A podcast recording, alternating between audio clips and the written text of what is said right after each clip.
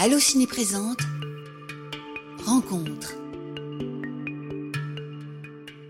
Xavier Legrand, bonjour. Bonjour. Après Jusqu'à la garde 5 César en 2019, vous êtes de retour avec le successeur. Elias Barnès, le nouveau prince de la mode. Super Elias, lève un peu le menton. Il va falloir faire une pause. Le police est là. Ton père a été quelqu'un de. de marquant. J'ai tout fait pour pas y ressembler. Avec ce successeur, vous allez, à n'en pas douter, surprendre. Ce n'est pas un Jusqu'à la garde 2, mais clairement, euh, il y a une parenté, une convergence entre vos deux films. Est-ce que vous pouvez nous dire ce qui lie euh, ces deux films? Oui, bien sûr. C'est vrai que euh, on, on est complètement ailleurs et en fait, dans un fil rouge qui continue. Euh, bah, ça parle du patriarcat. Hein, c'est deux films qui parlent du patriarcat, mais avec deux regards et, et deux points de vue différents. Euh, dans le jusqu'à la garde, il est question d'un patriarcat qui écrase les femmes et les enfants. Et dans celui-ci, j'ai voulu aborder le patriarcat qui aussi écrase les hommes eux-mêmes. Est-ce que ce sont aussi les retours de Jusqu'à la garde qui vous ont fait, euh, qui vous ont mené à, ce deuxième film? Parce que je sais qu'à l'origine, vous aviez parlé peut-être de faire une trilogie sur mmh. ce thème. Est-ce que vous aviez déjà en tête euh, très tôt de, de, centrer le film sur cette histoire Ou bien c'est justement les, les, retours et puis le fait que le, le, sujet est un peu grandi en vous, vous vous êtes dit je vais me centrer euh, plutôt sur les, les, hommes et la violence des hommes?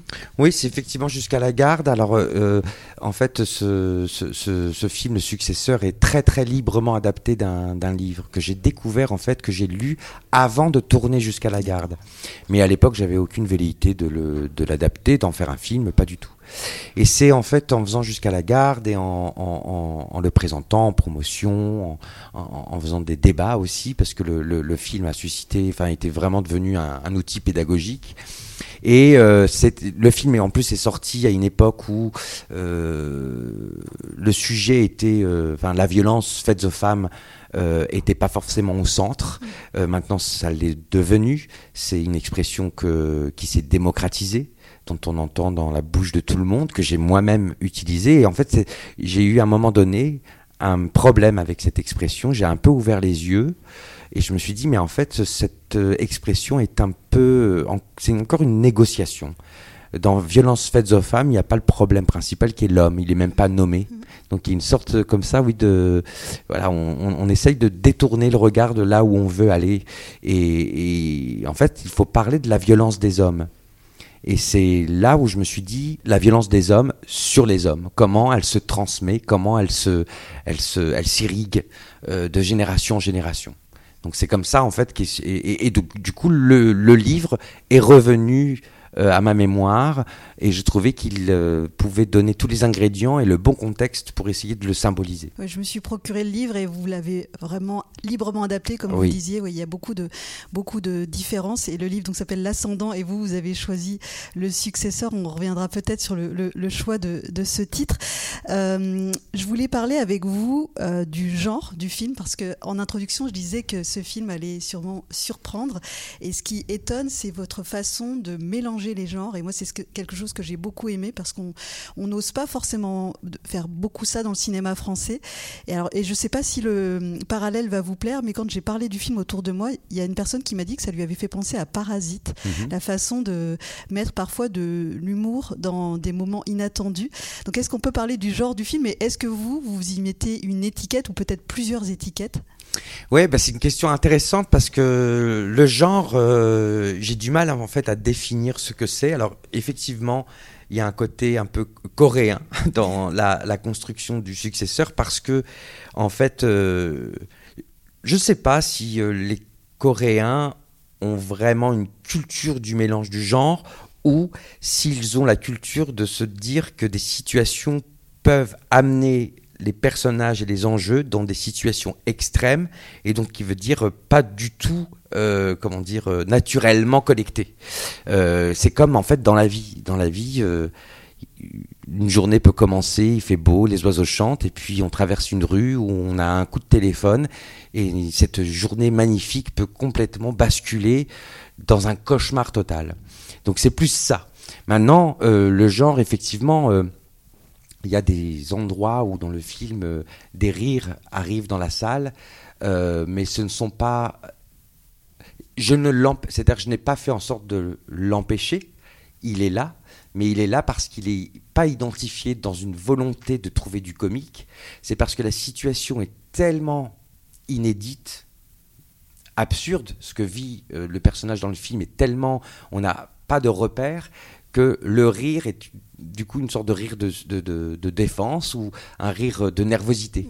Et, et, j'ai envie de dire que ce film, effectivement, on pourrait lui donner, euh, il a une forme hybride, il est, oui, ça peut être un thriller, mais en fait, c'est tout dépend comment les gens euh, ont le rapport avec le personnage si on imagine qu'il est victime de ce qu'il vit, on va dire que c'est un thriller, mais si on dit qu'il est coupable et qu'on a envie de le condamner, on va tout de suite dire que c'est un film noir.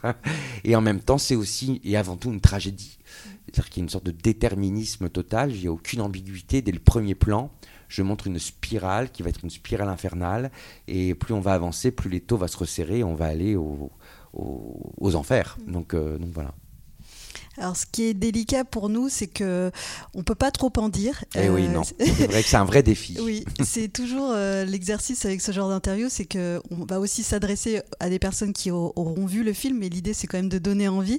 Et euh, d'où voilà ce, le fait de, de parler du, du, genre, mais sans trop rentrer dans les détails, donc pas trop donner les, les rebondissements. Mais peut-être ce qu'on peut dire, c'est que c'est un film qui vous embarque parce que on se met à la place du personnage de Marc-André Grondin et on se dit qu'est-ce que je ferais à sa place? Pourquoi fait-il ça? Et euh, ça nous rend actifs. C'est ça que je trouve intéressant avec le film, c'est que euh, qu'on soit d'accord ou pas avec euh, les différentes actions qui vont s'enchaîner, on n'arrête pas de se dire mais ah, pourquoi il fait ça? Mais ah mais oui mais il a, et voilà il y, y, a ça qui est hyper intéressant. Donc à la fois j'imagine dans l'écriture où euh, vous, vous essayez de. J'imagine que vous écrivez en vous disant tout le temps tiens, là j'ai envie que le spectateur ressente ça.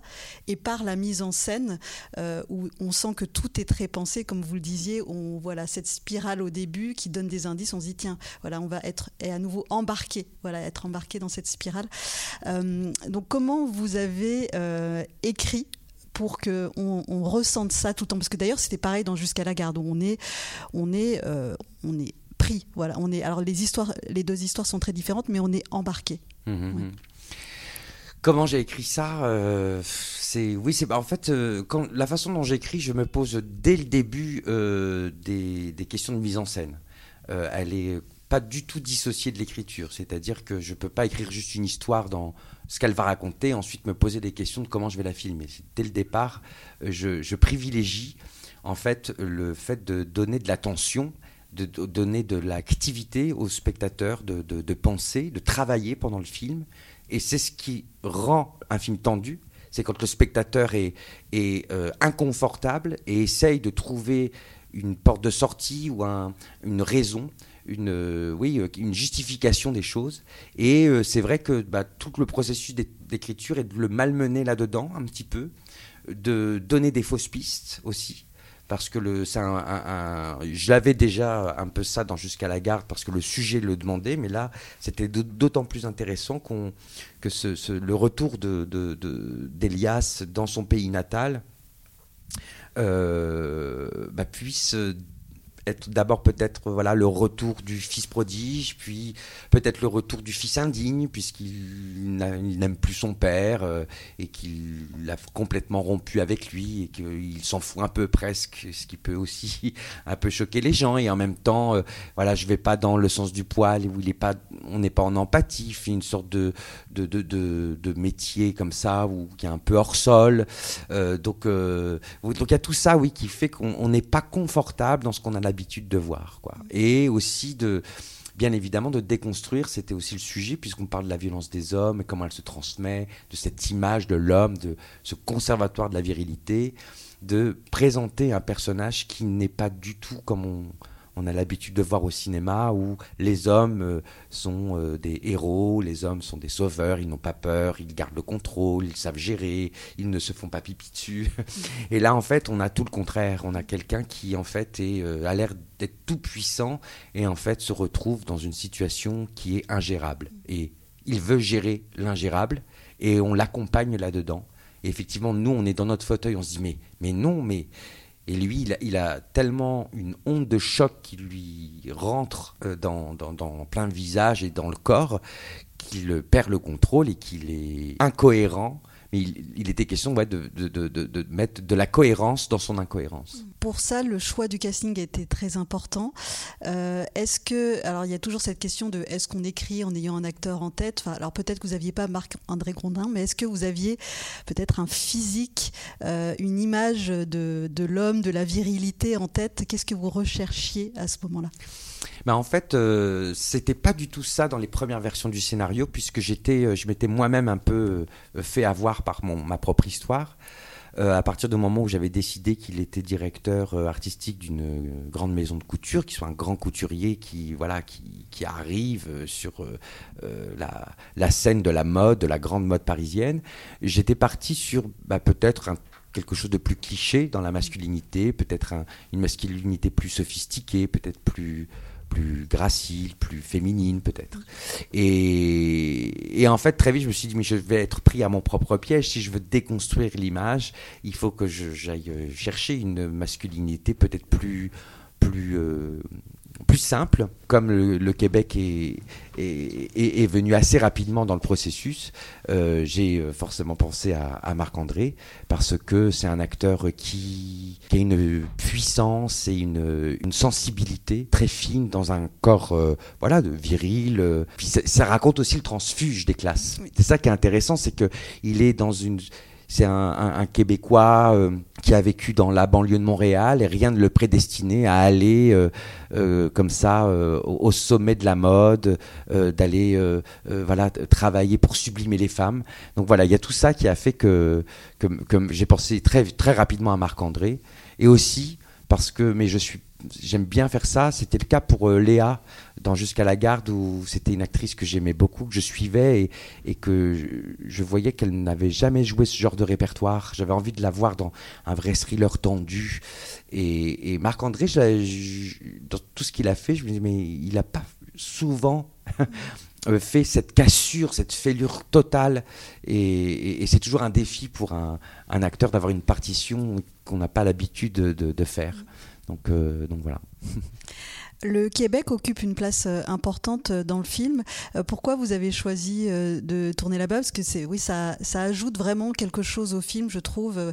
Vous auriez pu tout situer en France, et là, il y a, y a, vraiment un côté un peu dépaysant aussi pour nous de, que ça se passe là-bas. Oui, bien sûr. Alors, bah, il était question, en fait, moi, je voulais vraiment travailler sur le bah, et le transfuge et comment dire, quelqu'un qui a mis vraiment derrière lui son passé, mais même, j'ai envie de dire, sa culture il est intéressant qu'il y ait un océan entre euh, son pays natal et, sa nouvelle vie qui s'est reconstruite. J'avais aussi cette contrainte que je voulais que ce soit francophone parce que mon anglais n'est pas assez bon pour que je puisse écrire et diriger un acteur. J'arrive à commander un plat dans un restaurant, mais, mais peut-être pas au point d'écrire et de diriger.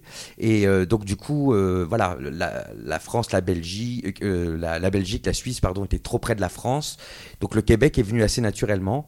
Et c'était intéressant aussi parce que ben il y a quand même un mode de vie nord-américain, même s'ils sont très européens quand même euh, dans, dans, leur culture, euh, je veux littéraire, ou euh, ils lisent les mêmes auteurs que nous, mais il y a un vrai mode de vie nord-américain et il y a l'accent aussi qui, qui qui est aussi une, comment dire, un élément, un ingrédient de, quel est le passé, est, qu'est-ce qu'on a hérité de quoi, et, et que est-ce que l'accent va revenir ou pas dans le film?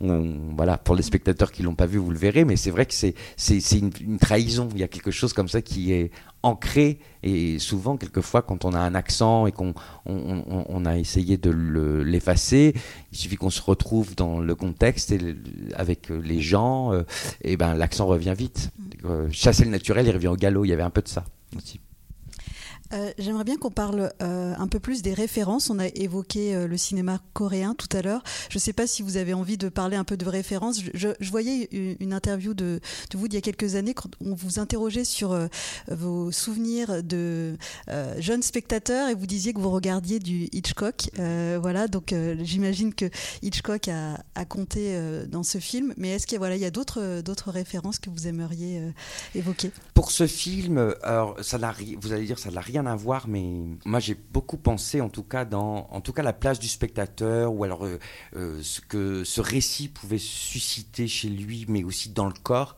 Moi, j'ai été absolument euh, envahi par Mother de Darren Aronofsky. Aronofsky, on dit? Aronofsky. Aronofsky, Aronofsky. ouais. Alors je sais qu'il y a plein de gens qui sont passés complètement à côté. Moi, j'ai été, mais je me suis pris un tsunami, hein, vraiment, euh, parce que le, il va loin. Dans, et et c'est un film qui, il y a énormément de symboles dedans. Euh, il est euh, extrémiste dans plein de choses. Alors moi, c'est pas ça dans le successeur, mais je me disais quand même, euh, voilà, le fait de- d'augmenter les curseurs. Par rapport au livre où en fait il est français, il vend euh, des téléphones, euh, ben moi j'ai tiré les curseurs. Donc euh, le retour dans le passé, c'est un vrai voyage, et pour que sa chute soit d'autant plus vertigineuse, il fallait qu'il soit, voilà, dans un statut social extrêmement élevé pour qu'il chute voilà, de 20 mètres du 20e étage et pas du deuxième étage.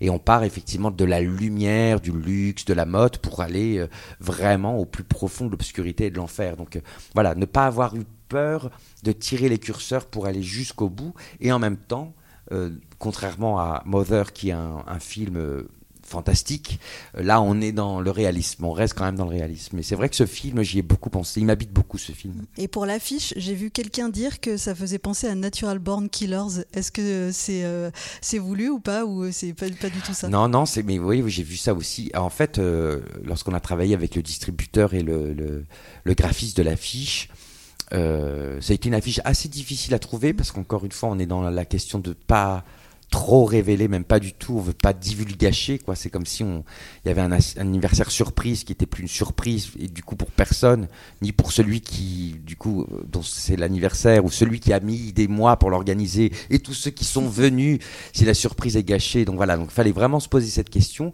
Et puis on a trouvé cette affiche qu'on a validée dans l'élégance et tout, avec un, un- un concept un peu graphique. Et en fait, effectivement, on s'est aperçu après que c'était euh, tueur né. Mais je pense qu'en fait, c'est une sorte de, comment dire, de, de, de truc euh, inconscient qu'on a, euh, parce que c'est un film, bien évidemment, qui a, qui a choqué, dont l'affiche, on s'en souvient très bien, mais à aucun moment, je vous le jure, à aucun moment on y a pensé, c'est après on a fait Ah ah bah oui. Et donc du coup, voilà, mais bon, c'est c'est intéressant, c'est intéressant ce que, comment l'inconscient euh, travaille en fait. Le moment où, cette, euh, où votre film va sortir et donc cette interview va être diffusée, c'est juste avant la cérémonie des Césars. Mhm. Euh, et donc votre film avait eu euh, cinq Césars en 2019. Je me demandais, voilà, j'imagine que c'est une mise en lumière très importante et que c'est voilà, c'est vraiment un vrai coup de pouce pour que le film soit vu. Mais ensuite, quand on doit passer au successeur, au film suivant, est-ce que ça vous a aidé euh, d'avoir eu tous ces Césars ou euh, peut-être qu'avec le recul, vous vous dites, bah, finalement, ça m'a presque mis une, pression euh, d'avoir eu euh, cette mise en lumière avec tous ces prix. Ah, il y a eu, y a eu une pression. Alors, je ne vais pas le cacher. Euh, déjà, il y a une pression pour un deuxième film. On est toujours un peu attendu. Euh, surtout, donc, du coup, dans mon cas, quand le premier a été remarqué, a été récompensé, a eu autant de succès, bien évidemment, que c'est un petit peu, euh, un petit peu, comment dire. Déstabilisant, Euh, euh, on y pense au début euh, quand on commence à écrire le deuxième, parce que nous-mêmes on se met une pression en disant il faut que je sois au moins à la hauteur mais quand même mieux que jusqu'à la garde. Et puis en fait, c'est le temps, c'est aussi pour ça que j'ai pris du temps. Avant de, j'ai mis six ans avant de sortir celui-ci parce que bon, bah, j'ai fait d'autres choses Oui. aussi. J'ai joué au théâtre, j'ai réalisé des épisodes d'une série, mais voilà, il fallait aussi que moi je dis que je sois en fait dans les bonnes conditions avec moi-même pour euh, en fait faire le film que je veux faire et pas qu'on attend de moi, mais en plus euh, en oubliant tout, euh, tout ce que jusqu'à la garde a pu changer dans, dans ma vie. Pour répondre aussi à la deuxième question, c'est que ça n'a pas forcément aidé les Césars. Je trouve bon signe dans le sens on va pas aller aider automatiquement quelqu'un qui a eu des prix.